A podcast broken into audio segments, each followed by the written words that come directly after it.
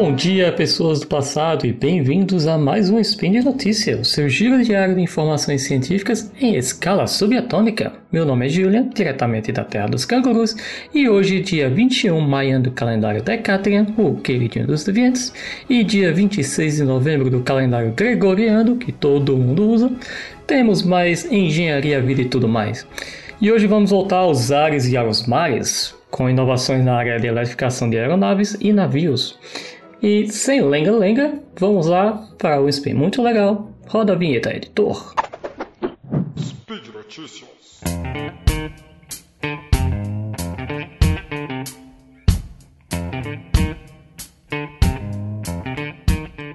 A primeira notícia é a aeronave 100% elétrica Espírito de inovação reivindica recordes mundiais. Segunda notícia, primeiro cargueiro 100% elétrico e autônomo lançado na Noruega. Vamos lá, nossa primeira notícia foi é fresquinha e saída do forno e foi publicada no site que eu gosto muito, vocês sabem bastante, é o engineer.co.uk, no dia 19 de novembro e foi compartilhada pela Rolls-Royce, que é a empresa mais conhecida por os carros reais da realeza da Inglaterra tal e dos ricões pelo mundo, mas que também na área de aviação ela é muito famosa porque, por seus motores, que são muito bons. Então, em meados de novembro, a Rolls-Royce deu entrada no registro de recordes mundiais, sendo eles de velocidade máxima, que atingiu 623 km por hora. A aeronave Espírito de Inovação também atingiu a velocidade máxima de 555 km por hora em um trecho de 3 km é como o atletismo, né? Você tem corrida de distância, corrida de curta distância e vê qual a velocidade máxima que você atinge naqueles pontos. Até com carros que se mede lá quantos quilômetros é, por hora você consegue de 0 a 100. Ou em quanto tempo você consegue de 0 a 100 km. A empresa também apresentou outros números bastante interessantes que não vem ao caso aqui, mas o que importa é, se vocês lembram, ainda nesse ano falamos sobre outros marcos na aviação elétrica como a primeira aeronave totalmente elétrica percorreu um percurso longo.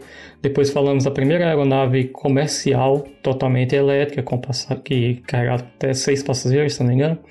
E tudo acontecendo nos últimos anos. Então agora temos uma aeronave elétrica batendo recordes mundiais de velocidade Assim como a gente tem visto em carros que também há pouco tempo não se falava de carro elétrico e a gente já está vendo carros elétricos batendo recordes mundiais de velocidade que antes você precisaria de, de super carros a combustível.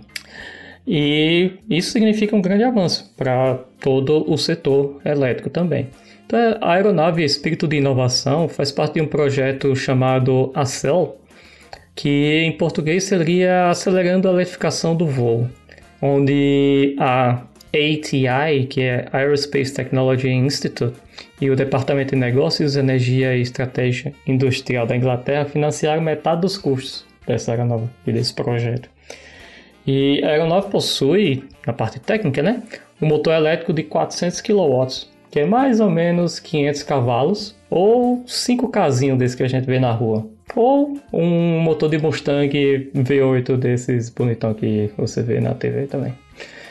E também possui a bateria com maior capacidade por quilograma já montada em uma aeronave, que é, é mais um desenvolvimento para que se conseguir que essa aeronave consiga essa velocidade. Ah, o projeto e o recorde são fontes de dados para futuros desenvolvimentos no sistema elétricos híbridos e veículos de mobilidade tanto longa distância quanto urbana.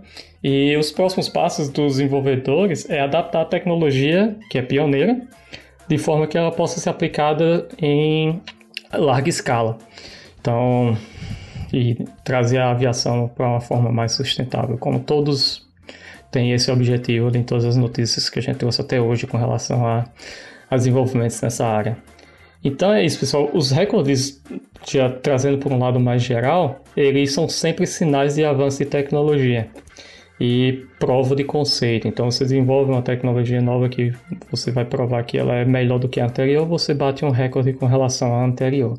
Sem você ver com os computadores, ah, o computador atual é 10 vezes mais rápido do que o anterior, é o recorde mundial, ou recorde de, de velocidade de processamento, essas coisas. Então sempre que você vai mostrar uma tecnologia nova, é, os recordes são sempre um sinal para que você consiga atrair a atenção da mídia e atrair a atenção de investidores e consumidores para aquela sua tecnologia.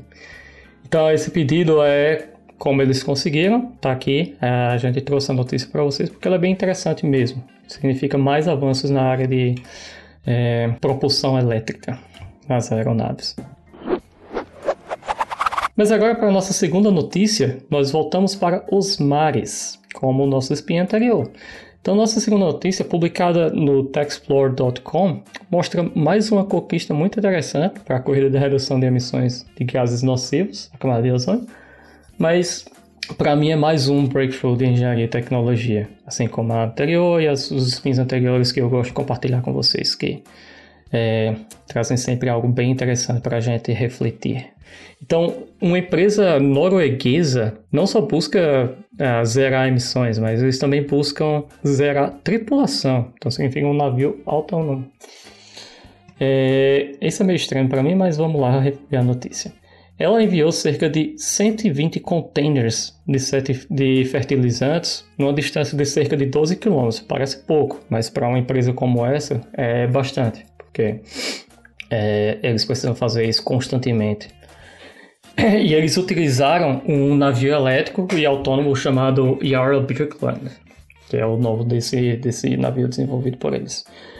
E o que significa isso? 120 containers de fertilizantes a uma distância de 12 km a bordo de um navio. Isso significa que só esse navio ele pode eliminar cerca de 40 mil viagens de caminhão por ano. É caminhão para porra e, consequentemente, emissões. E claro que desenvolvimento e testes não foram perfeitos, mas mesmo assim os desenvolvedores acreditam que é um marco histórico para eles também e para toda a indústria de uh, navegação.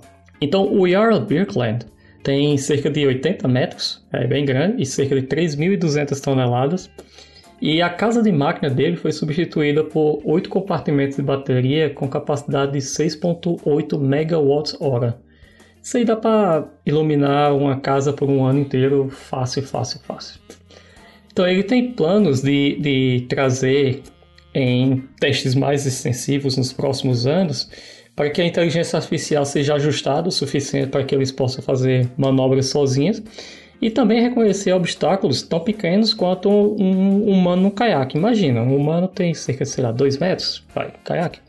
O navio tem 80 metros. Então, um humano perto do navio é uma pedrinha no caminho. Então, eles precisam reconhecer que aquilo ali não é só uma pedrinha, e sim um humano. E que pode se mover de forma diferente. Hoje, o navio, ele simplesmente não manobra. Ele só avisa que está passando, o caiaque sai do meio. Então provavelmente esse navio vai fazer isso também, mas que ele precisa reconhecer para poder avisar. Como que a, AI vai se desenvolver? O, o navio possa ser completamente autônomo e, consequentemente, eles consigam até eliminar a casa de controle, ou onde fica o leme e tal, e, e o navio realmente ele consiga ser como o carro que você eliminou a direção. E assim como os carros, muitos acidentes acontecem por erros humanos e muitas vezes apenas por cansaço de quem está controlando o navio ou a embarcação. Então tá tudo interligado, né? Você vê que todos os desenvolvimentos têm tem sempre a redução de, de emissões, a redução de acidentes e, consequentemente, que a gente vai falar no final, também a, a redução de erro humano e mais é, aumento de desemprego na área, porque você precisa de menos humanos e você está controlando mais por máquinas. Então, é, a gente não imagina, mas o setor do transporte marítimo sozinho é responsável por cerca de 3% das emissões de gases poluentes, que isso é muito. Os planos são reduzir em 40% até 2030 e 50% até 2050. Mais uma vez, os olhos se voltam para a energia elétrica como solução para essas reduções, né? Mas os especialistas da área não acham que esses motores elétricos é, serão uma solução universal tão cedo.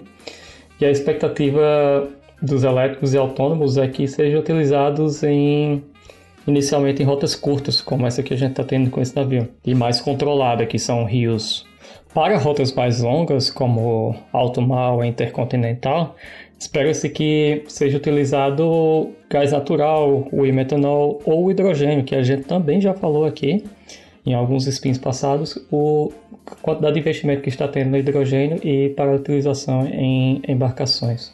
Então, eu também acredito, como eu também citei no spin anterior, eu acredito que para transportes de grande porte, é, o hidrogênio seja a melhor solução. Principalmente se esse hidrogênio for produzido de uma forma é, também sustentável, também de uma forma menos poluente. Porque você consegue mais uma proporção melhor de peso por energia armazenada e comparado com a bateria. Então, se você tem um cargueiro e ocupa a maior parte deles com bateria, você perde o sentido com a relação ao transporte, porque você vai perder espaço para carga. Então, Aí você precisa de mais navio e aí você precisa poluir mais. Então não faz sentido isso. Então para mim o hidrogênio é o que faz mais sentido para a redução de emissões em embarcações de grande porte e de longa distância. E é isso aí, pessoal. Como eu falei anteriormente, é uma notícia muito interessante que mostra mais uma vez mais desenvolvimento na área de redução de emissões, de é, energia elétrica e autônomos, agora para áreas mais amplas como navio e rios e, e carga. É, mas assim como toda discussão com relação à elétrica tem sempre o lado negativo que é, é, você vai diminuir os empregos e esses empregos precisam ser redirecionados ou retreinados para outras áreas. Que eu também não acho que, que vá ser uma grande dificuldade, porque quando uma tecnologia desenvolve muito, outras vão reaparecendo e você vai retreinando pessoas para que elas cumpram essas outras necessidades. E é isso aí. Por hoje é só. Agradeço a todo mundo e lembro que todos os links comentados estão no post e deixe lá também o seu comentário, elogio, crítica ou dicas. Lembra ainda que esse podcast só é possível acontecer por conta do seu apoio do patronato do SciCast, tanto no Patreon, Padrim e no PicPay. Um grande abraço, canguru, e até a próxima!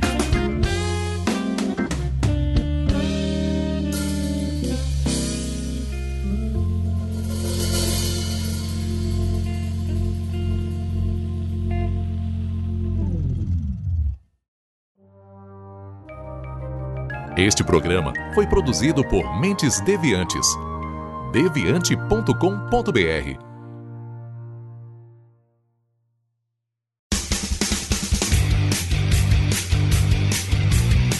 Cortes, edição de podcast.